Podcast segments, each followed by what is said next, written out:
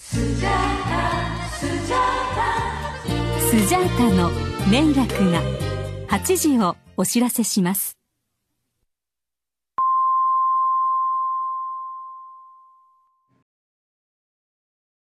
高橋さん、はいはい。なんか、先週お休みしてしまいましてね。あ、そうですね。はい。いすいま、すいません、すいません。えいえ。はい、今週からまた復活して、はい頑張っていこうかなと。はい。まだちょっとね、喉が痛いんですけど、はい。はい。それ以外は問題ないんで、なるほど。はい。なんで、ちょっと声も、ちょっとガラガラなんですけどもね。はい。あの、ちょっとお聞き苦しいかもしれませんけども、はいはいはい。はい。が頑張ってまいります。はい、頑張っていきましょはい。ただ、皆さんに一つ言っておきます。朗報がありますう。。ほう。はい。えーっとですね、えー私、ブライトですね、はい。えーえーバレンタインを前に、はい。えー彼女とお別れをしまして、マッチングアプリ漫談が復活します え、マジ、マジで、マジで？あ そうなんやマジ。です。はい。声がちょっと高くなっちゃってますけども、ははいはいはいはいはい。い。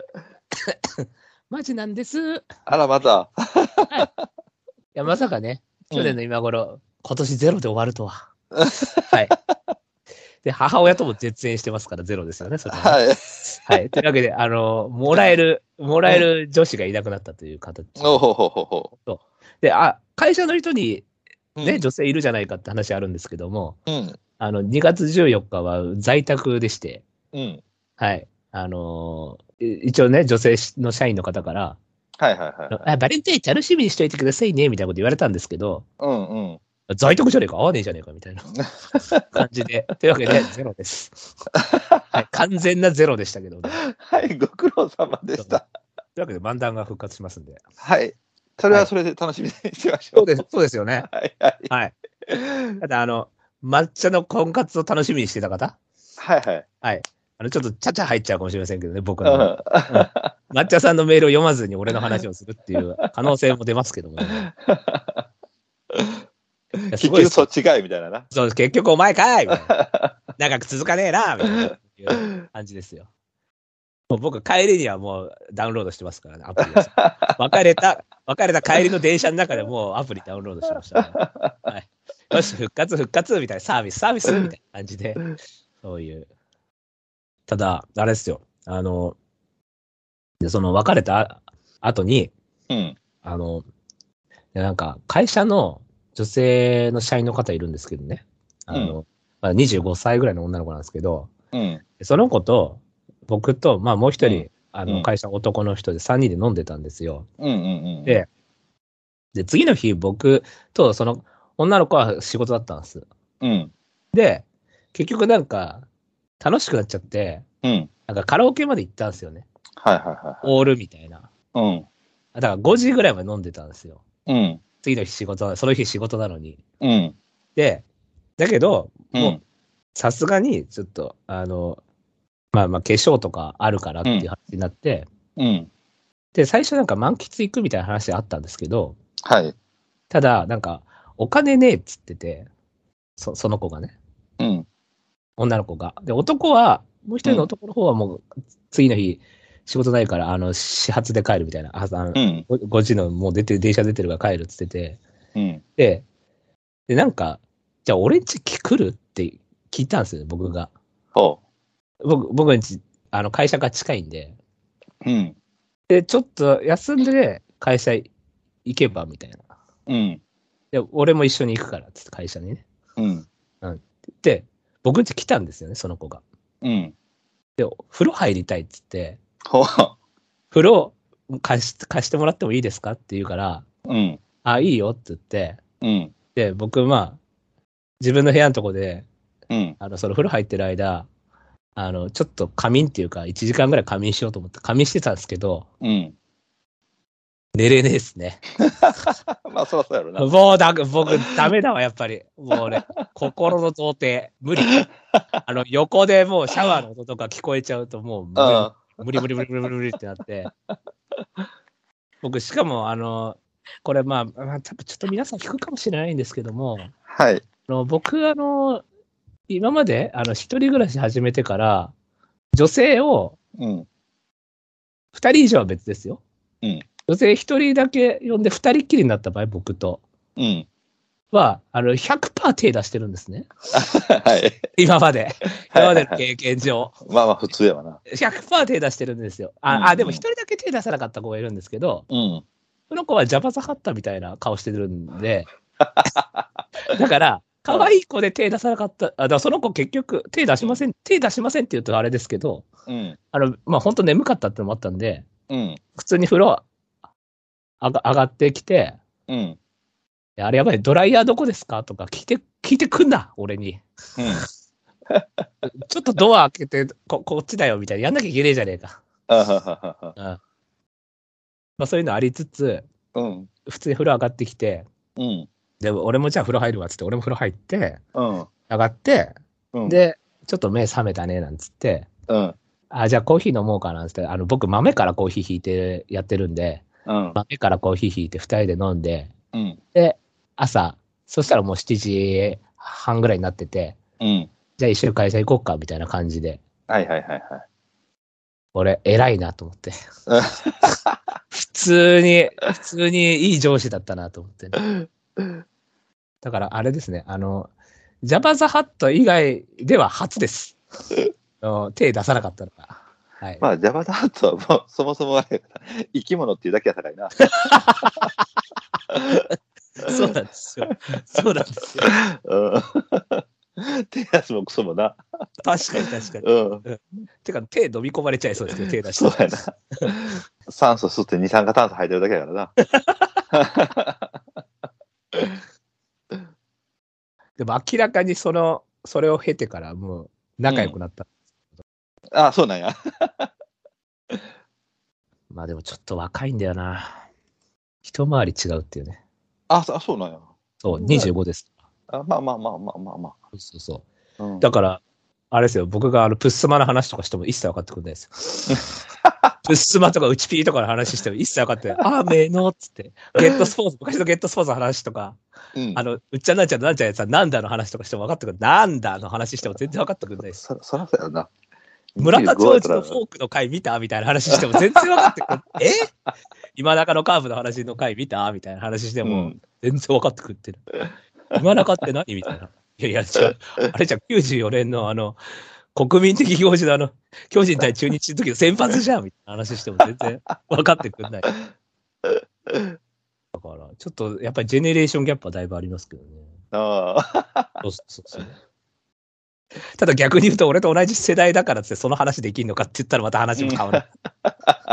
それも話別問題なんですけど。まあ、というわけで、こういう話が今後できるようになりますから。はい。はい。アプリの方も進めて、そうですね。交互期待やな。こうご期待です。なんじゃそれは。はい。というわけで、あの、メールの方もいただいてますよ。はい、行きましょはい楽しい、楽しいメールコーナーでございますけどもね。う。はいはいはいはい。ラジオネーム抹茶さんですね。はい。あ、はいはい。えー、村地の皆さん、こんばんは。はい、どうもどうも。湘南パンドラで90点の抹茶です。はいはい。相変わらず、これ、ぜ前回と一緒ですけどね。湘南パンドラで90点取ったことがそんなに嬉しかったんでしょうかね。えーまあ、婚活の状況ですけどね、えーうんまん延防止期間中で動きにくくなってしまった中、なんとか1月、2月と1回ずつ婚活パーティーに参加しました。お2月は成果なしでしたが、1月に参加した回はマッチングし、その後その人とは2回食事に行きました。はいはいはい。3回目の約束も今調整中でいい感じです。うん就活で例えると、婚活パーティーがエントリーシートで、1回目の食事が一次面接、2回目の食事が二次面接、3回目はもう最終面接くらいまでかななんて思ってるんですけど、過言ではないでしょうかってことでね。うん。さん、ぜひ3回目に向けてのアドバイスお願いしますってことなんですけどね。どうですかね僕一応、持論っていうか思ったのが、うん。4回目で告白した方がいいんじゃないかなっていう、その、普通の、普通は3回目でいいと思うんですけど、うん。婚活って過去のこと一切知らないじゃないですか、その人のこと。うん。その日がスタートじゃないですか、初めて会った日が。大体ほら、会社の同僚とかだと、ある程度人となり知ってるから、別にそんな何回も行かなくてもわかるじゃないですか、その人のこと。うん、うん、うん、うん。だから別に回数少なくていいと思うんですけど、あの、そういうふうに、アプリとかであった、その日初めてみたいな人うん。は、まあ一回ぐらい多くご飯とかデートとか行っといた方がいいんじゃないかな、みたいな 感じは思うんですけど。まあ、そうですよね。とりあえず、とりあえずは、会うことが先決だからね。まあでも3回会えりゃ大丈夫でしょ、大体。うん、まあまあまあな。うん。嫌なら3回は会わんしな。そうそうそうそうう。ん。ただまあ僕はね、4回ご飯行った女の子に急遽ブロックされるっていうのありますからね。それ2回ぐらい経験してますから、ね。1回連絡なくなって、音沙汰なくなっちゃったけど、何ヶ月かした後にもう1回だけチャンスくれませんかみたいなこと言ったら、うん。あ連絡取れなくてごめんなさいっつって、その後に1回ご飯行ったのに、その後ブロックされるっていうのありましたから、ね、様子見てんじゃねえよ一回なんか泳がすんじゃねえよ。何なんだよ、それ。完全にトライアウトでしたからね、最後の。最後一応見とくかみたいな感じでやったら、やっぱり電話は鳴らなかったみたいな感じでしたね。やっぱり古きの電話は鳴らなかったみたいな話ですね。はい。本当に。まあまあ、マッチさん大丈夫だと思いますよ、本当。まあまあ、そこまで行きゃね、とりあえずはね。うん。うん。で、彼のすごいところはね、大体参加したらほぼマッチングするってとこね。うん。それがすごいですよね。うんまあ、そうですよね。とりあえずはね。今のところ4回中3回はマッチングしてるって言ってたんで。うん、うん、うん、うんうん。うんまあ、そろそろ、あの、できたっていう話を、そうですね。はい、聞きたいですね。はい。もうバレンタインも過ぎちゃったんで、はい、はい、はい。はいはい。一緒に夏祭りぐらい行ってくださいよ。なんか、卑猥なラジオ番組が出てた夏は遠い夢の中。はい。あの大人気ホワイトベリーですけどね。はい。はい。それもえー、25歳の子は知らないんだけどね。そうです。はい。ごめんね、実体隣人だった、なんつってね。もっと知らねえよっていうね。そうやな。はい、感じです。じゃあ、えーっと、じゃあコーナーいきますね。はいはい。あれ、あおお便り一つだけね？はい、いつだけです。はいはいはいはいはいはいコーナーいきます。ちょいつよちょいは討論会。はいはいはい、このコーナーですね。えーブライト拓也のあげる馬よりもちょっと強め、ちょっと弱い馬を皆さん教えてねというコーナーでございます。はいはーい。今回はですね、世代っていうことで、99年生クラシックボバうん世代よりもちょっと強い世代ってことなんですけども、はいはいはいはい。はい。えっ、と、メール、えっ、と、稽古いただいたので紹介します。うんうんうん。えっ、と、ラジオネームですね。えー月光さんです。はいはい。拓也さん、ブライトさん、こんばんは。はいはい、どうも。今回のお題いいですね。楽しく悩みましたってことでね。うんえー99年組よりちょい強は2003年組にしてみました。うん。菊花賞終了時点でのことでしたので、小馬戦は加味せず、うん。非 G1 馬を含め層の厚さも加味しました。一応並べると以下のような感じです。うん。98年スペエルコングラスうん。が強いかなっていう感じでね。うんで、次93年、ビワハヤヒデ、ウィニングチケット、成田大臣。はいはい。で、2001年世代ジャンポケタキオン。うん。2004年金亀大和メジャー。15年ドゥラメンテ北さん。うん。13年絆エピファー。うん。で、2003年ネオザッツが来て、うん。で、99オペラオベガトップロードかなっていう。うん。うん。うん。一応99はちょっと下の方になっちゃいましたけど、皆さんの見解も気になりますってことで。うん。なるほどね。じゃあ結構下の方なんですね。ドゥラとか北さんとか、金亀大和メジャーとかよりも下ってことですもんね。一応トップが98年組、スペールコングラスで、そうですね。で、成田大臣の世代で、うん。うん。うん。うん。どうでしょう ?2003 年、えっと、2003年って何やった？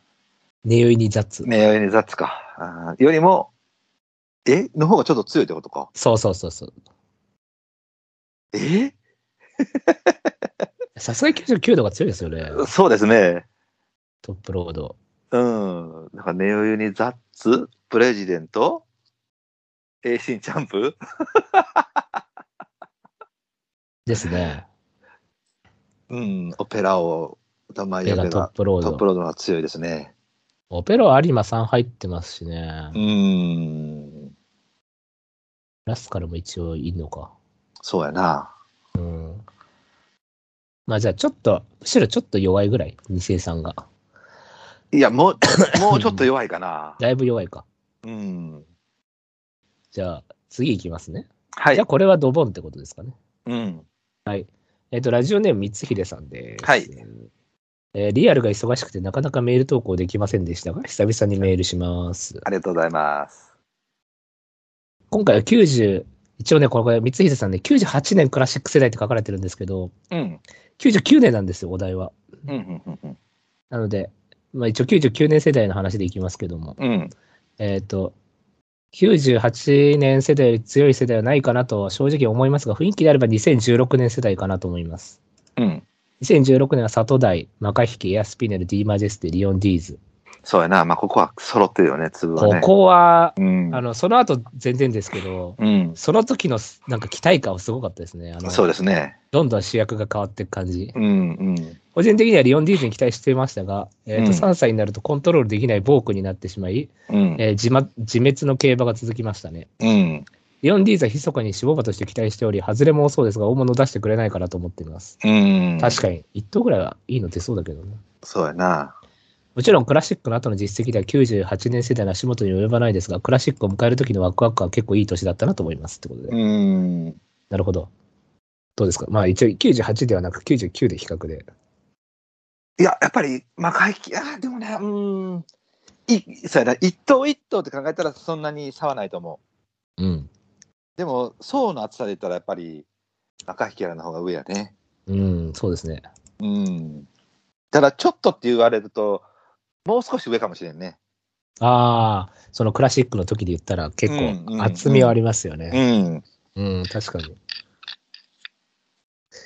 確かにね、マイネル単語じゃちょっとね。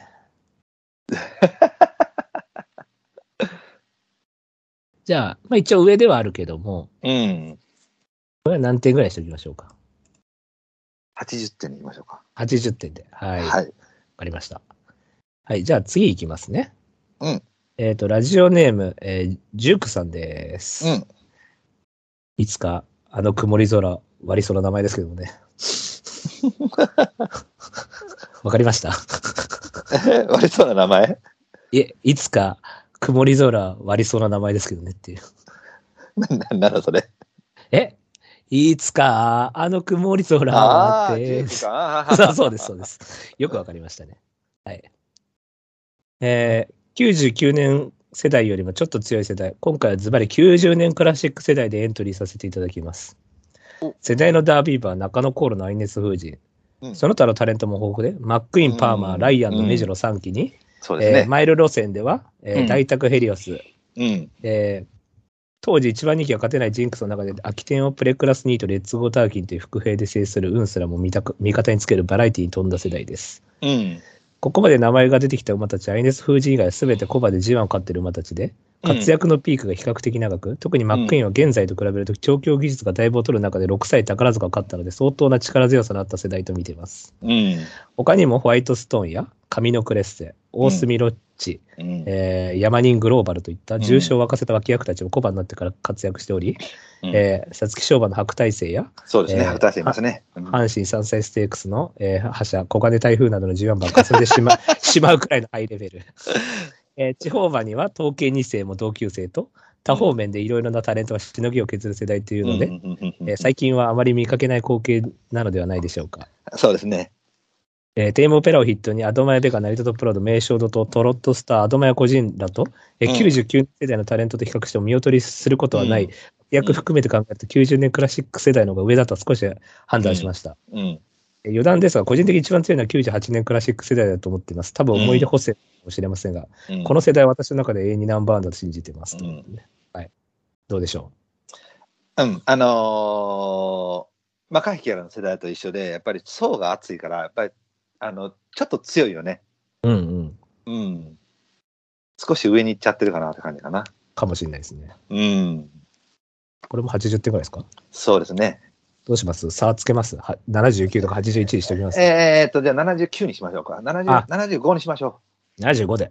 う。うん。はいあこっちの方が多分強いので。そうですね。ここ強いですね、今見たら。はい。じゃあそんな感じで、じゃあ、じゃあ今回は光秀さんの80点ってことで。あそうですね。はい。おめでとうございますと。はい。そう、光秀さんの場合、98年世代だと思って言っちゃってるっていうところもあったんですけども。はい。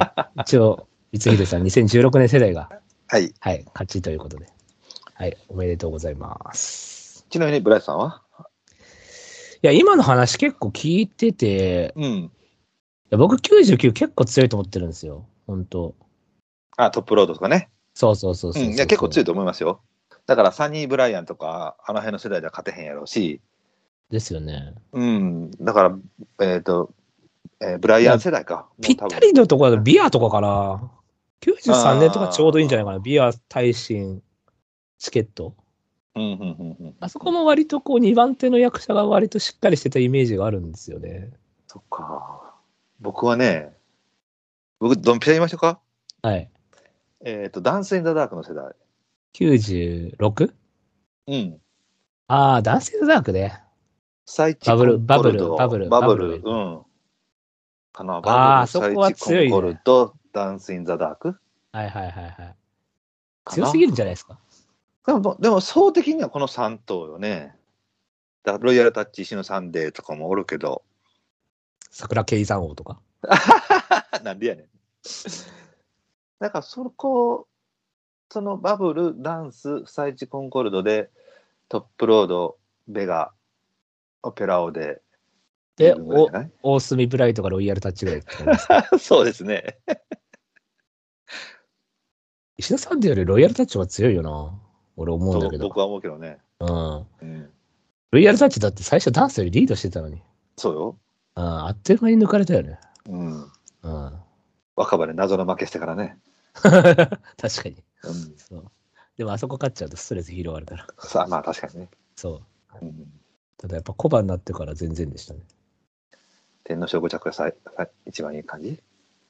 怪我ありましたしね。うん。ハルテンであの、97のハルテン怪我したんじゃなかったでしたっけ？あ、そうやったっけ？はい。秋天5着やろ？起点4着です。?4 着です。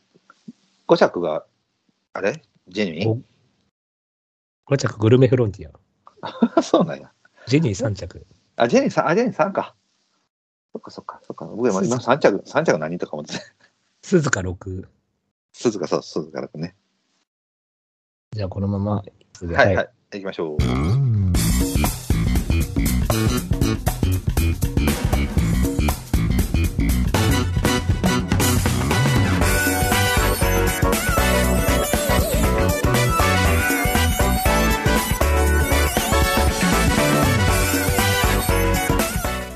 ま系系バスロン？M ラジはい、えー、どうも、改めまして、こんばんは。井村地です。拓也です。ブライトです。はい、えー、ちょっと私事になりますが、えー、2週間前に2回目のウィン5が当たりまして、あそうですね。はい。実はこの番組で、えっ、と、考察してたんですよね、ちょこっとね。そうですね。はい。で、何が嬉しかったかっていうと、はい。あのー、小倉の、えー、な何やっけな、ダブルシャープ。ダブルシャープ。これを押し切ったっていうところが、あれよく勝ちましたね。よく感じましたね。完全にでしたけどね。でだからあれあれはやっぱりその、うまく競った境やね。確かにね、最後ね。うん。だからそれはマテンロレオもそうなんやと思うわ。はいはいはいはい。あれもい。いい精神タイプや境にさ、まあ最、いい、いい位置でって言って、ちょ、ちょっともう味方したけれどもね。僕だからね、ほぼパーフェクトだったよ。えだってもう早々に決まってましたもんね。うん、だから第一レースが2頭だけ上げてたんでね。で、これが 1, 1、2着なのよ。はい。で、あとはもう全部1頭1頭1頭で最後全頭やったから、はい。うん。とりあえずそのニュートンテソーロっていうのががっつり自信やったから、はいはいはい、あれね。うん。僕、あの、その週、競馬場にいたんですよ。ああ、そうそんな感じでね。久久々に。うん、うん。ニュートンテソール当てましたから。そうよね、あれはね、僕もちょっと自信あったし、あ、これやなと思って、僕もさすがに単勝当たってたし。3番人気 ?4 番人気 ?3 番人気か。いや、3か、5.8か6ぐらいだった気がしますけどね。んそうですね。一番最後、クソ荒れろとかと思ってんけどね。全然ありませんでしたね。そういうのまあまあ、でも、とりあえず、あのファインルーシだけ飛んでくれてよかよかったわと思って。やっぱりいいですよね、その最後のレース、伝統で見てられる、何が勝何を勝ってもいいわ確かに、気持ちの余裕が。ありましたね。違いますね。うん。うん。では番組紹介していきたいと思います。2週ぶりなんあで、段取り忘れてます。はい、えーこの番組は今井正弘が発見した競走馬の法則である M の法則をもとに、フライトミオ拓也の3人が競馬予報、競馬予報じゃないわ。天気予報かよ。あほんまやわ。ブライトミオ拓也の3人が競馬予想を繰り広げちゃおうというラジオ番組です。えー、じゃ今年一発目、フェブラリーステークス頑張っていきましょう。いきましょう。はいまとまり系競馬ソロンエムラジこの番組はエムラジ制作委員会の提供でお送りいたします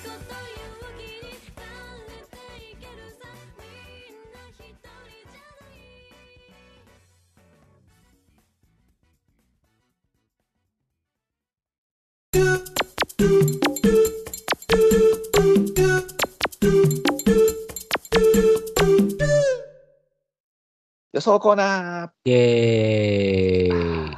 はい、えー、第39回フェブラリーステークスになります。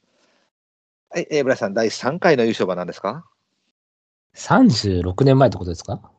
そうですね。あ、え、これ、あ、そっか、これ、ごめんなさい、G1 になってからの3回目は何ですか ?G1 になってから3回？うん。えー、待ってね。今思ってたよ、3回目進行進行ウィンディ。それ2回目ちゃうの？2回目かうん。3回目？え、じゃあ、じゃあその翌年、名声オペラ。あ、そあやっぱそうなんか、メンセオペラぐらいになるんか。あ、97年が第1回なのか。進行ウィンディが第1回、2回がクルメフロンティアだ。あ、ウィンディが最初なんや。で、99年が名声オペラ。だから第3回は名声オペラ。はい、G1 になってからは。じゃあ、合ってたってことですね。そうですね、ちょっと不本意ですけど。はい。まあ、そんなフェブラリーステークスですけれども、えー、東京の1600メートルで、一番最後に G1 になる前の年が、北北斗斗ベガナな、北斗ベガナな。はいそうだね。はい、今、まあ、それから何年も経ってますが、今年のフェブラリーステークス、えー、チュウワウィザードもオメガパフュームも出ない。で、テーオーケインズももう海外行っちゃうということで、ちょっと大本命不在のレースになっておりますが、はい。はい、えー、じゃあ、現在のオッズの方を発表していきましょうか。はい。はい、えー、1番人気が、レッドルゼル、これが4.9倍。うん。えー、2番人気が、おお、まあ、これ変わるでしょうけどね、えー、11番ソダシ5.9倍。はい。で3番人気13番ソリストサンダー6.0倍。4番人気、えー6番カフェファラオ6.6倍。で、以下はもう10倍以上になりましてですね、TM サウスダンが10.2倍。うんそれとアルクトスが10.8倍というレースになっております。はい。じゃあ本命いきましょうか。はい。はい。はい、行きましょう。せーの、ドン。はい、えーじゃあ、で揃いました。プラスさん本命がサンライズホープ。えー、拓也本命がタイムフライヤーというふうになっております。はい。はい、えーっと、サンライズホープ。あ、おおどっちともあれか。人気ないですよ。ちょっとサンライズホープの方が人気してますね。はいはい。はい、じゃあ、13番人気45.2倍、サンライズホープ行きましょはーい。えっ、と、このまま、えっ、と、まだ意外と鮮度持ってまして、う。うん。あの、僕、持論でチャンピオンズカップは経験がある程度大事で、うんうんフェフェブラリーは鮮度なんですけど、うん。で6走以内、6走前が条件戦なんですけど、うん。今回のメンバーで6走以内に条件戦持ってるのってこの馬だけなんですね。ああ、はい、だから意外と金層にあの鮮度持ってるのってこんくらい、この馬ぐらいうんうんうんうんなんですよね。で、この馬、あの、負けた時は前回勝っちゃってる時なんですよね、全部。うあん。のしっかり勝って逃げて勝った後とか、うん。あの、盆走後で軽く人気落ちて勝っちゃった後とか。うん。で、今回は2番人気4着からなんで、うん。で、初めて、あの、本当の超人気急落、初のってぐらい感じで、一応東京マイル実績ないんですけど、うん。まあ、距離鮮度って意味ではあるし、うんで、これはまあマジスティックオリアなんですけど、父親が。はい。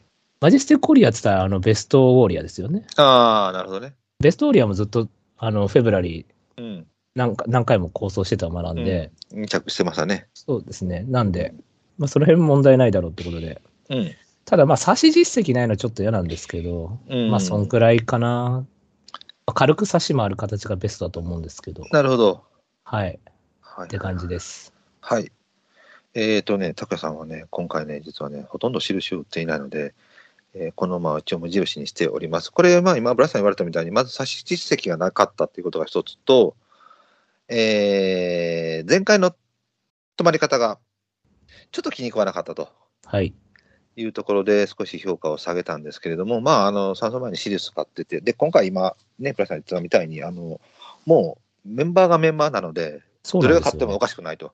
はい。で、しかも、ね、鮮度っていう言葉から言うと、おそらく今言ってたみたいに、この6走前に条件で持ってるこれか、えーっと、大和キャグニーぐらい、そう、あとはまあ一応、ソダシとか、一応ねあ、、そうか、そうだしか、はい、ダートまあ、2ぐらい回ってていううふうになっはいはい。てくるので、まあ、この辺はだから芝からのどうのこうのっていう話になってくるので、まあまあ、それはね、ちょっと微妙だなっていうところを考えると、まあもう、どれが勝ってもっていうようなレベルなんですけど、僕はちょっと今回、えー前には強い圧がかかるというふうに見ているので、はい。えー前に行ってるチームは基本的には落としました。なるほど。はい。じゃあ、差しに回れば外れますね、圧から。ああ、そうですね。一応。それをしてくれればね。はいはい。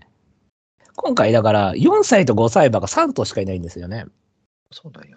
はい。で、4歳が育ちじゃないですか。うん、はいはい、はい。で、これはまあ切るとして、うん。で、5歳はカフェファラオとこいつしかいないんですね。なるほど、なるほど。で、カフェファラオはもう去年勝ち、勝っちゃってるんで、うん。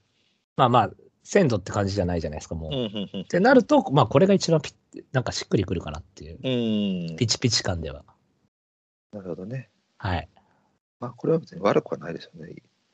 はい、えーじゃあ僕次、タイムフライヤーなんですけども、うん。えーもうこれこそもう鮮度もクソもないタイプの馬だと思いますし、はい。まあ、活性という面でも若干かなり劣ってる馬だと思うんですよね。はい。で、この馬のじゃあ取りは何でしょうかとなった時に、まあ、体力うん。だと思います。で、7歳なんで、まあ、この辺のダートのレベルから考えたら、まあ、ギリかなと。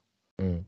で、まあ、一応3走前に、えーなんだっけ、えースワンステークス芝使われてるんで、はいはいまあ、一応目先は変えられてるので、えーまあまあ、空き感という意味では、まあ若干、うんえーなんですか、手は打たれてると。はいはい。で、今回延長になって、まあ、あのー安城がね、横山さんになってなってくれたので、前行ってくれれば、はいはい。今、さっきは前の馬を全部落とすと言いますけれども、うん。要は、あのー今回ね、おそらく全ての馬にある程度勝てるという可能性があると思うので、はい。割とみんな行くと思うんですよ、勝ちに。はいはい。はい。うん、で、一区乗ってるカフェファラオなんで、多分そのすぐ潰しに行かれるやろうなとも思うので、うん。アーモンドアイの一番人気ではないので、そそっとそかなきゃいけないという人気の馬ではないので、うん。なので、ある程度こうみんながわっと前かかりになってくるので、前で残れる馬はある程度しっかりとした体力の保管を持ってる馬でないとダメだと思ったんですね。はいはい。で、それで出てこれる馬を1頭、後ろからズドンを1頭っていうのをチョイスしたんですよ。うん。で、それの一番可能性があると思ったのが、延長で前へ行って体力で押し切れるというタイプの馬を、えー見ていた場合に、これが一番適してるかなと。はいはい。はい。で、実際、あのー前走終わった時に、後に、まあ、どっかの延長でまた買えばっていう話はしてたと思うので、うん。うんまあ、本当ならね、1008とか、まあ、もうちょっと長いところでもいいのかまあなと思ったんだけども今は延長の方が良さそうですよ、これはね。うん、だと思いますね。で、枠も別にそんなに悪くないですし。位置取り的には何番手ぐらいがいいんですか？中段ぐらいですか？そうですね、中段ぐらいで。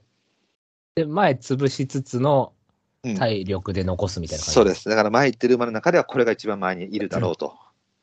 なるほどね。うん。あとは、だからそれをさせる馬がいるかいないかっていう。はいはいはいはい。はい。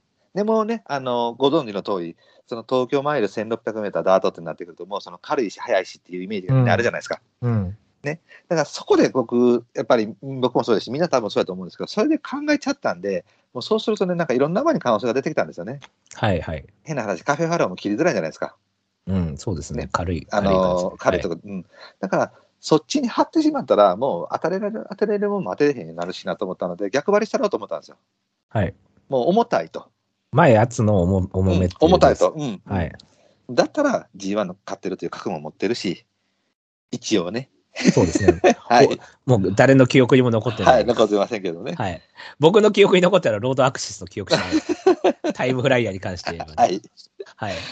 で、まあね、サンデーレーシングに横山さんなんで、まあ、あのー周りから潰れていくっていうこともないでしょうから、そう考えると、これが一番僕の中では今回しっくりきたかなと思ったので、うんはい。本命にしました。どうでしょうか？きりですね。はい。はい。まあ、鮮度の話言ったそばなんで、はい。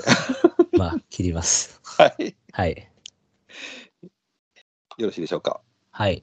はい。そしたら対抗以下行きましょうか。行きましょう。とか言ってサンライズノーバ勝ってたら怒られるかな。はい。いいですか？はい。はい。じゃあ、対抗以下行きましょう。せーの、ドン。はい。えー、で、揃いました。ブライさん対抗ソリストサンダー。えー、黒三角にエアスピネル。白三角にとサンライズノバとレッドルゼル。えー、拓也対抗サンライズノバ。えー、黒三角レッドルゼル。白三角にインティというふうになっております。そうだよね。やっぱサンライズノバだよね。ちょっと目いきますよね、これ、いきますよ。ね、これね。はいはい。えー、じゃあ、ソリストサンダー行きましょはい。これはまあ無難に。一番 M っぽいっていうかベタかなっていうのはこれが、まあ最初思いついたんですけど、う。うん。この前やっぱり団地比なんですよね。やっぱ僕の中ではね、根が。うん。うん。この父親トビーズコーナー。うん。これが完全に、あの、チーフズクラウンで団地比なんですけど、うん。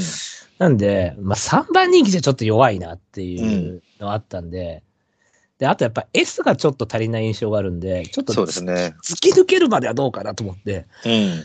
だから結局相対評価になって周りが来なきゃまあ浮上するかなっていう感じ。うんまあ前走より絶対条件いいと思うんですけど、うん。うん、まあまあ、20までしきれなかったのはその分って感じですね。うん。はい。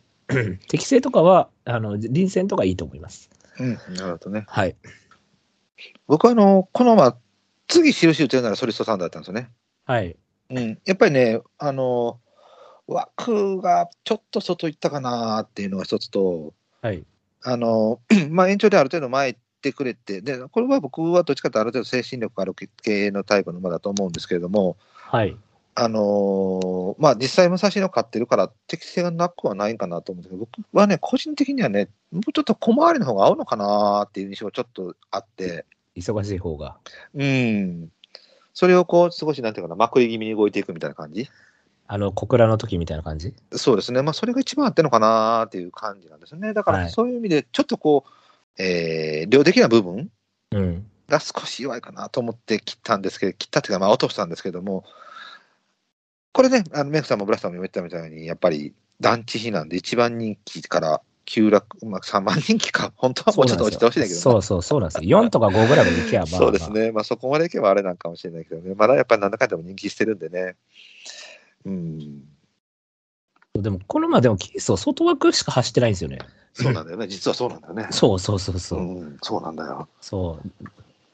えっ、と、そしたら、サンライズノバ。うん。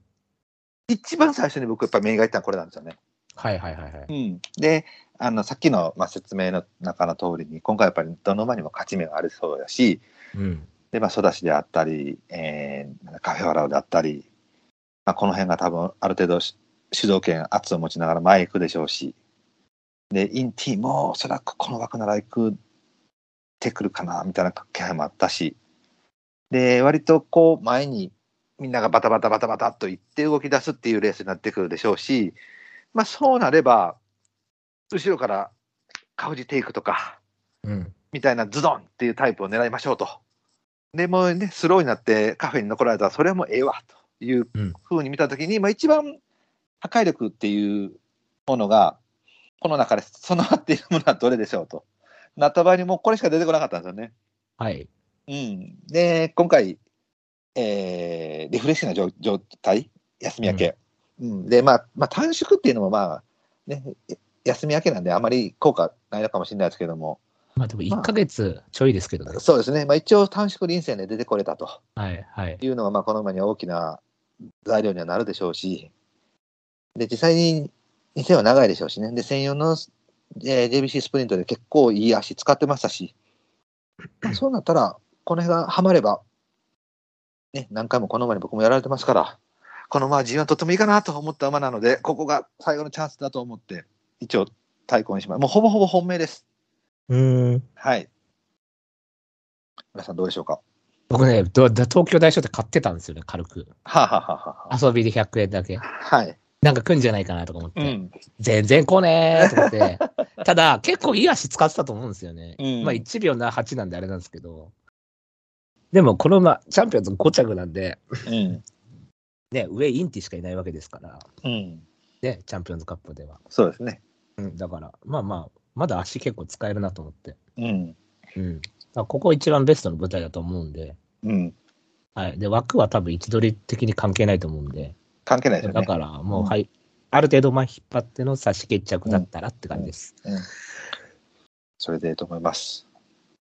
えー、じゃあ、レッドルゼル。一番無難に行くならこれですよね、やっぱり。うーん、まあ、鮮度もありつつ、リズムもいいし、いいですしね。うーん、だから、結局言われてるのがその距離ですよね。そうですね。うん、戦力がどうちゃらこうちゃらと。ただ、だかはいら僕はあまりそれを気にしてなくって、やっぱり挙動的なことから言うと、もうこの2、3走全然悪くないし、で、フェブラリーの時はい。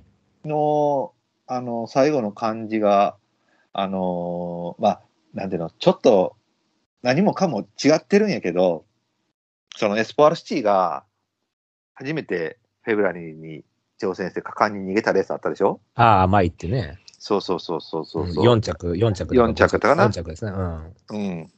で、あの時負けた、まあ、そうそうたるメンバーに負けてるわけやけども、はいはい。あの時に、まあ、この強になるよなーってやっぱ印象を受けたのよね、スポアロに。うん。うん、勢いあるしなーみたいな。その感じはこの前には一応受けたのよ。はい。うん、今後どうなんやろなーみたいな。そう、だからこれも、だから1004以下だったら無双してくんだろうなと思って。うん。だ事実、やっぱりそういう感じの馬にはなってきてるし、ドバイの後、ほら、これ多分状態でこんだけまあまあね感覚ちゃったと思うんうで、ん。ちょっとボケてた部分やしね。出てたらノボジャックみたいになってるでしょ。うわーみたいな。1111みたいな。うん。うん。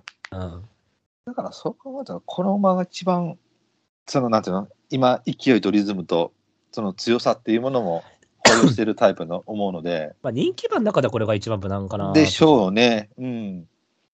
まあだから実際一番人気にもなってるわけだからね、多分まあこれが、まあカフェ、カカフェにやられるもカフェな、このリズムで人気で買いたくないからね。確かに。うん、だったらまあもう、あのソリストとかも思ったけども、やっぱこっちの方が上かなと思ったので、素直に3番手でこれ引きましたという感じですね。村さんは？いや、一緒ですよ。大う体。ん。うん。まあリズムいいし、うん。まあ去年のああの根岸あんだけ激走して、うん。0秒0でもう絶対いらないと思った状態で、うん0秒5で4着まで来たんで、そうだね。ただ、やたら川田が距離距離言ってるらしいですよ。1004までだぐらいのことをね。あうんなんかやたら言ってるから人気、まあ、ブラフなのかわかんないですけど、うんじゃあ乗り換わるよって、お前。距離の伸ばしてもいい大丈夫な機種に。あなんか、やたら線短距離長い長いっつってるらしいですけどね。そうなんだ。だったらもうルメールに譲れて。確かに、ルメールはどこ行ったの？いや、ルメールは本当はさ、はい。あのーえーっと、なんだっけ、先週、惨敗した馬いたやろ？4連勝がなんかしてる、黒、黒、パ黒、あの藤沢さんのところの4連はいはい。勝ぐらいしてるダートの馬なんやけど、はい。それが根岸に登録してたのよ。はい。で、それが場外で弾かれたのよ。ああ、なるほどね。うん。で、それをそのまま乗って、ここまでっていう予定やったみたいで、うーん。うん、だからもう早々にカフェファラは1区になってたのよ。ああ、なるほどね。うん。なんか最後の G1 をそのままでっていうね、黒、黒なんとかっていうのね。はいはい。うん。まあ、ところがあっさり惨敗しとった境に、普通に選手、条件戦かなんかで。まあ、藤沢らしいですけどね。うん。あれ、そういえば、なんか、ツイッターで藤沢調教師の思い出の馬をツイートしてくださいって言って、うん。あったんで、僕結局ツイートはしてないんですけど、うん。レッドシューターにしようかなと思って。ああ、いいんじゃないですか。牧原、牧原が乗るって。はいはいはいはい。あの、除外のために牧原乗っけて、除外の権利手に入れようと思ったら出走しちゃったでおなじみのって言ってね。本当は出走する気ゼロで、適当な機種の名前入れて、あの、うん除外の権利手に入れようと思ったら、なんか、あの、上位、なんか、運がいいとご、ご当院のやつは、その除外の権利持ってる持ってない関係なく出走できるっていうのがあるんですけど、それに入っちゃったせいでうんレース出ちゃうっていう。2番人気5着っていう。いきなりなんか、芝からダートみたいな。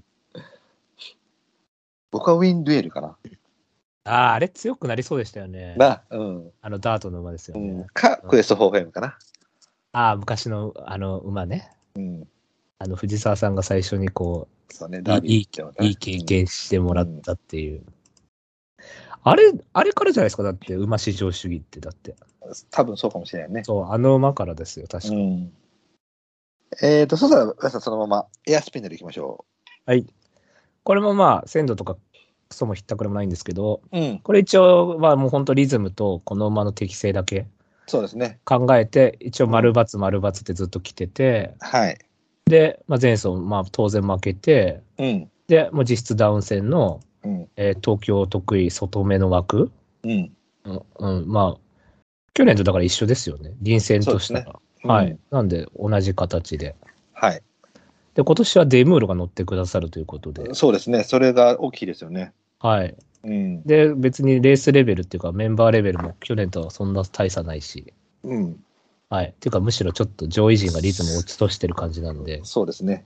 まあ、大気ブリザードみたいに、全員いなくなってようやく G は取れるみたいな感じはあってもいいかなみたいな、ようやく。んうん。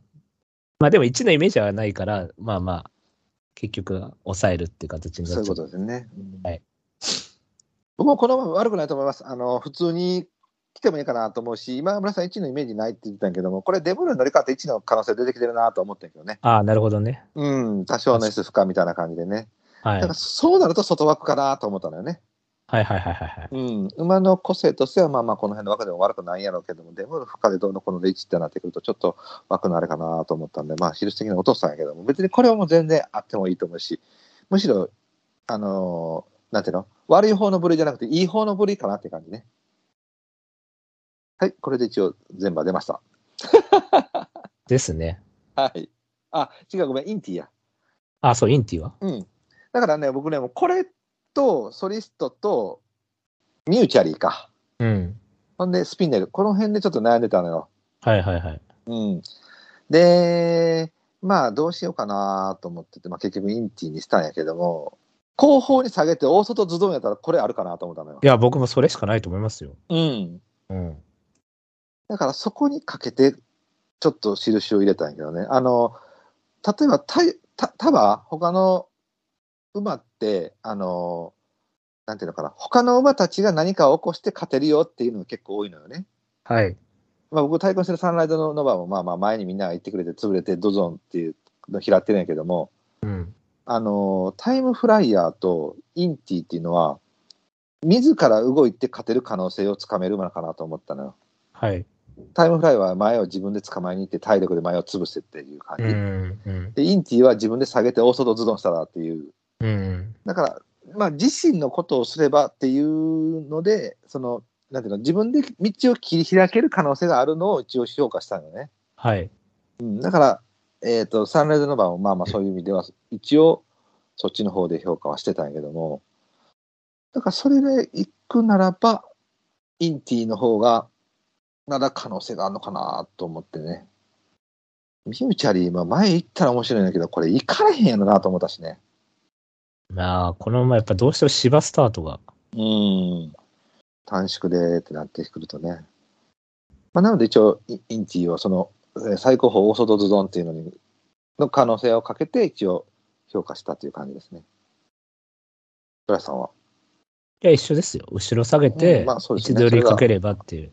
ただやっぱり去年東海1回挟んでこうクッションありましたけど、今年は4-4から来ちゃってるってのが嫌かなと思って、ちょっと下げたっていうのと、うん。あと中途半端に位置取りになった瞬間揉まれるんで、うん。本当、やるなら去年みたいにやらないとダメだと思うんですけど、そうですね。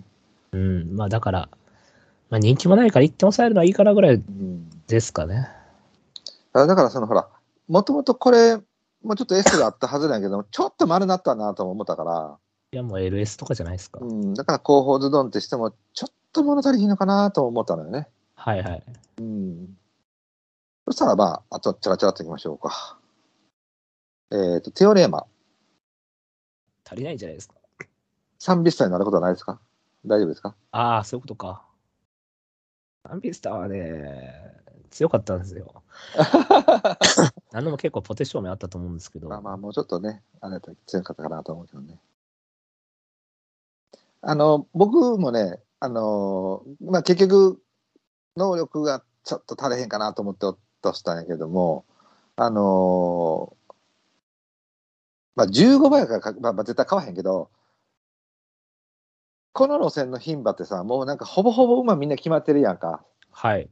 だからその中から離れられて、ふわっと出てきたせか鮮度みたいなものは、まあ持っとるやろうなと思ったのよね。うん。うん、だからまあその分ちょっと面白いかなと思ったんやけど、まあもう15倍出るメールで最打ち引いてどうのこうのと言われてるようであればもうダメだと思ったから、まあ買わないけれどもね。えっ、と、じゃあ大和キャグに。あ、これはちょっと面白いなと思ったんですけどね。おおただ、外目かな？内は嫌かなっていう。ああ、なるほどね。はい。武蔵野僕力負けだと思ってないんで、うん。展開負けだと思ってるんで、はいはい。はい。ただ、まあ前回使っちゃったんで、ああ、なるほどね。そもういいかな。こがマイナスで取ったってことか。うん。なるほど、なるほど。僕これね、実はね、買おうかなと思ったのよ。はい。これだから、もう僕、あさすがブライトさんと思ったんやけど、武蔵野僕も力負けだと思ってないのよ。はい。あの、1も取ってたし、高さ、あの、普通にそこそこ走ってたから、はい。僕はね、逆にね、その、武蔵野なんとチャンピオンズ使われなくてよかったなと思って、はいはいはい。例えばここで10着とかしてしまったら、やっぱりその、ダートとしてのリズムが良くないやんか。うん。だから今回厳しかったと思うのよね。で、一応、金牌使ったって2着になったっていうことは、リズム破綻は起こさへんかったやんか。はい。で、武蔵野で力負けしてへんから、あの、がっつり適正負けを起こすことはないし、今度は2回目や境にある程度適応してくる可能性が高いやんか。はい。だから、一つこう、クッションを置いて、ここへ出してきたっていうのは、個人的にはいいかなと思ったのよ。はい。うん。まあ、だったら買えよって話だけど、僕もだから最後にかかったのは、内枠で中途半端に変えたら、それはそれで危ないのかなと思ったから、ちょっと評価を落としたし、あと三浦やしなと思ったから、ううん、ん。まあ落としたんやけども、これは、あの、僕的にはあってもいいかなと思ってます。いや、外枠だったら買ってたんですけど。そうね、。あやっぱりもうちょっと、揉まれずに、あの、武蔵野の駅っぷりを見ると、そんな感じよね、外目で、いや、外の方がいいでしょうん、スーッと行ってる方がいいのかなっていう感じはするよね。えっ、と、アルクトス。う。はい。まだ買うんですかこれ、皆さん。もういい加減やめた方がいいと思うんですけどね。主要場所はもう無理じゃないですか、G1 は。まあ、そうですよね。うん。うん。結局、この馬って何評価されてるかって、あの、盛岡のタイム早いってだけじゃあないですのか。、日本レコードですよ。そうそうそうそうそう結局。それやよね。だそれ、まあだから、まあ今回道あるなんのかな？うんわからんけど。うんまあでも、うん、もうなんか路線は決まった感じしますけどね、この馬の完全まあ、に。キャキャラっていうか。うん。はい。はい、じゃあ、カフェパロ。うん、これちょっと迷ったんですけど、うんまあ一応チャンピオンズカップ本命だったし、と思って。うんでも2秒はなと思って、うん。ちょっと、これはちょっと状態がいまいちなのかな、みたいな。うん。で、もともと多分そんな得意ではないだろう短縮内枠。まあ一応去年は勝ったんですけど、うん。はい。去年はまあまあある程度リズム持ってたし、うんまあルメールっていうのもあったんで、ちょっと今年は、ちょっとチャンピオンズの負け方が良くない感じしたんで、うん。負けしちゃいましたね。そうですね。僕も消したんやけれども、あのーまあ、だから一番いけないって言ったら、まあ、これあるのかもしれないけれども、まあ、去年買ったから適性が合ってるから、東京の1600やから、ワンターンだからっていう理由うん。のみで買うのはちょっと違うかなと。だだったら僕らは2人ともチャンピオンで本命にしてないしって感じだと思うんだよね。はい。結局、いかにリズムつかめるかつかめへんかだけやと思うのよ。で、おそらく L っぽさは持ってると思うから、巻き返してっていうタイミングで悪くないとは思うんやけども、やっぱりこの枠になってくると、どうしても相手に合わせて動かなきゃいけない部分があるから、それはちょっとしんどいかなと思ったのよね、この馬は。はい。うん、でましてや乗ってる人が一君なんで、やっぱり優しめに周り見ながら乗ってくると思うので、で、ルメールじゃない分、その、標的にされる可能性も高いなと思ったので、はい。まあ、実際これ2桁一番人気、2番人気になるよね、多分ね。なると思うんですけどね。ですよね。まあそうなるとやっぱりちょっとしんどいかな。えっ、と、スワバーラミス。これはまあ僕前走買ってたんで、そうですね。はい。もういかにもダウン戦で体力はい。活かせてきそうって感じだったんで、うんここはもうちょっとスピードが足りないですね。はい。これはもう、あの、僕前走買ってないので、あの、ここで買う資格ないので買わないです。いや、前走買ってる、買ってなくても買買わなくてももう大丈夫です。はい。えっと、本当はソダシ。まあ来たらいいですよ、来たで。まあそうですわな。うん、別に。だからこれをだから来てさ、ホラーっていうのはないじゃないですか、一切。まあそうですわな。そう。はい。これはだから好きな人だけ買えばいいんじゃないの？この馬のことを。かな。うん。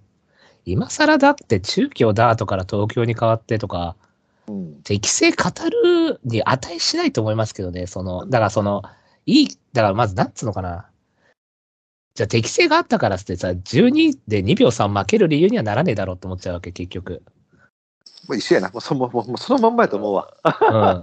じゃあ、じゃあこっち適正あったから、じゃあ中京で2秒3負けなんだよってなるわけ。その、いくら中京、東京が別物だとしたって、うん。同じカテゴリーなわけじゃん、ダートっていう。その中で、例えば、チャンピオンズカップでレ今までダート普通に走ってて0秒8とかで負けてて、東京に変わったら上乗せありますよとかっていう話で初めて適正っていう言葉を出せばいいんですけど、うん。それを2秒3負けてる馬に対して適正がどうのって分かんないし、1回しか走ってないしさ、しかもダート。それでさ、東京のが合ってる合ってないとか、血統がどうとかっていうのはちょっと頭悪いと思いますけどね、はっきり言って。だここで来たからっつって別に適正で来たとかじゃないと思いますよ。別にその、なんていうのか分かんないけど。それ、うん。まあだから好きな人だけ買えばって感じですけど。そうやね。うん。まあ僕も全く一緒かな。もう要はだから、あのーもう適正はどうでもいいのよ。その、この、例えば、ややる気出して、ガツッとやってくれたら、まあ走るかもしれんよ。うん、確かになそうんん。でも、実際チャンピオンでさ、その逃げてさ、ある程度自分のリズムで走ってて、2秒差負けてるってことは、やっぱどっかでやる気なくしてるわけやんか。はい。だからそういうタイプの馬を、じゃあここ今度変わってどうのこうのって言って買うんじゃなくて、この人気やったらもう一回投げられるんちゃうのっていう方を見た方がいいかなと思うのよね。うん。うん。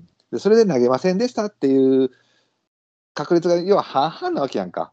はい。で、半々に5.9倍っていうのはきついよ。うん。うん。で、しかも、やる気出して走ったからって絶対1っていう確証もない馬じゃないですか。その、そうなんだよね。それもそうなんだよね。うん、で、しかもチャンピオンズカップ別にやる気なかったわけじゃないと思うし、俺。まあ、やる気なかったら先頭も走られへんけどな。うん。だって一応週刊賞を奔走した後で、うんある程度区から楽は引いてたと思うんですよ。うん。だから普通に多分芝のレースとかで、例えばチャレンジカップみたいなレースだとある程度来てると思うんですよ。うん。あの、2000から2000 1008とか2000ぐらいで、で、前行って、みたいな、うんうん。位置当然、位置取りショックがかかってるから、そうですね。だからそれで来てる。だからやっぱ2秒差は露骨に適性がないだけだと思うんですけど、ねうん そう適性っていうのはコースとかじゃなくてもう単純にダートの。そうそうそうそう。だコースとかを語るに値しないもうそこにそもそも行ってないってことやね。そう、その、うんそう、そこに達してないかなっていう感じ。あでもそれはね、なムッシュさんも同じこと言ってたな。もうそもそも違うぞみたいなな。高松宮記念来いとか言ってたわ。いや、そうでしょ、黒船の牝馬だったら。そうですね。正解でしょうね。うん。えーっと、KT ブレイブはまあもうええか。ステイムサウスダウン。うん、これ一応、根岸側からだとリズムいいっていうので、これがね、うんよくそう根ですね岸1から来るっていうんですけど、はい。この馬やっぱり嫌なとこは、地方で実績がありすぎちゃって、うん。やっぱそっち側の馬かなっていうのがあるんで、うんもっとだから条件戦とかオープンとかから普通に来てたら、うん。あの、中央使ってきてたら、うん。ちょっと評価しても面白いかなと思うんですけど、うん。やっぱどうしても地方に偏っちゃってるんで、そうですね。ちょっと重たいかなっていう。うん。うん。まあ前走強かったですけどね。そうね。これ、タガノビューティー出てたら勝ってたうん、買ってたかもしれませんね。そうだよね。そうだよね。下手したらヘリ,、ヘリオス来てても買ってたかもしれん。ああ、なるほどね。うん、ヘリオスや、前走やべえと思った。うん。あんな位置から来んだみたいな。そうやな。気づいたらいたみたいな。うん。結構上がってきてたからな。うん、ヘリオス強かったなと思って。いや、まあ、おさらい行きましょうか。はい。はい、えー、じゃあ、ブラさん本命、サンライズホープ。えー、対抗ソリストサンダー、黒三角ヤスピネルで、以下、サンライズノバ、レッドルゼル。えー、拓也本命、タイムフライヤー。対抗がサンライズノバ、えー、黒三角レッドルゼルで、白三角インティと。えー、と、一応こんだけなんですけど、僕もしかしたらソリストサンダー入れるかもしれないので、というところです。はい。はい。では、今年一発目の G1 頑張って当てましょうイェイ。エムラジ未公開ジングル高橋さん、いたずらって言ったら、あの、修学旅行とかで、あの、上の階から下のやつに、階のやつに、おーいって読んで、顔出したら、あの、よくあの、昔、もう今はないんやろうけど、昔はほら、旅館とか部屋入ったら、普通にポットとか置いてあったやろ？はいあはうん。あれ持って上から下読んで、そのままネットかけてたとかしてた。相当ないたずらじゃないですか、それは。うん。それも相当なやつだよ。うん。結構暴れとったな。あ。ま、まあ、まあ、立ち悪いじゃないですか。それは立ち悪いな。あ、やっぱ暑いんや、みたいな。熱い。それ面白いな。うん。夕暮れの秋に景色を覆い隠したこ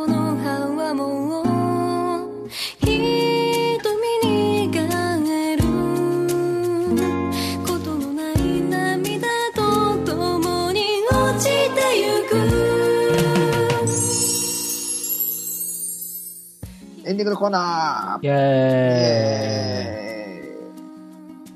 イ。えーじゃあ、小倉大商店がありますが、ベロックスでいいですか？は、はい。どどうぞ。僕に止める権利を有してないので。まあ、これね、えっ、と、前室で喋ってて、ちょっと二人本命かぶっちゃったんですけれども、そうですね。うん、安城だけはクソやけれどもね。でも、あれですよ。あの、逃げて G1 取ってますから。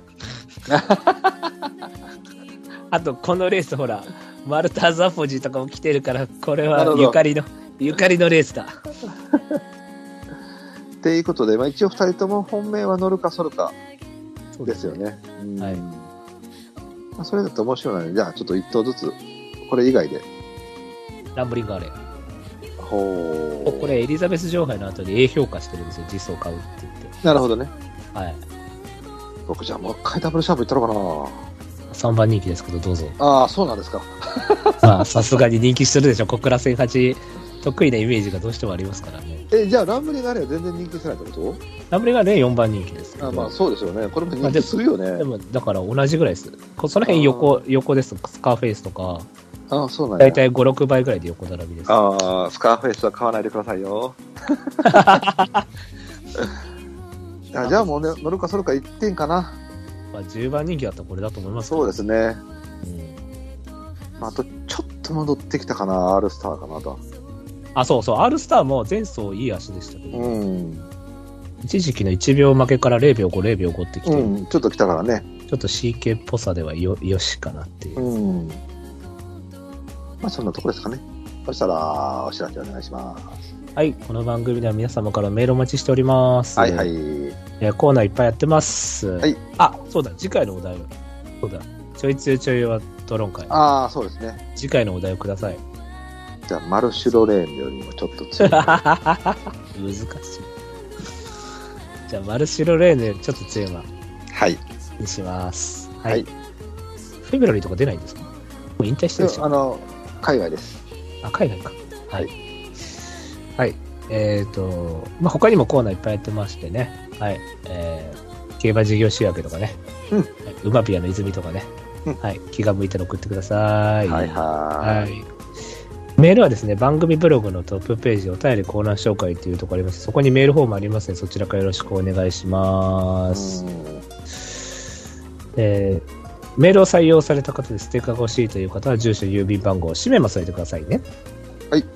それでは、そろそろお別れといたしましょう。えーお相手は、ダイヤモンドステークスはカレン・ルシェルブルからのブライトと、えー、京都牝馬ステークスは、プールビルと言いたいんですけれども、まあ、プールビルも買いますが、オールアットワンスに期待したい竹内さん、ありがとうございました。ありがとうございました。はい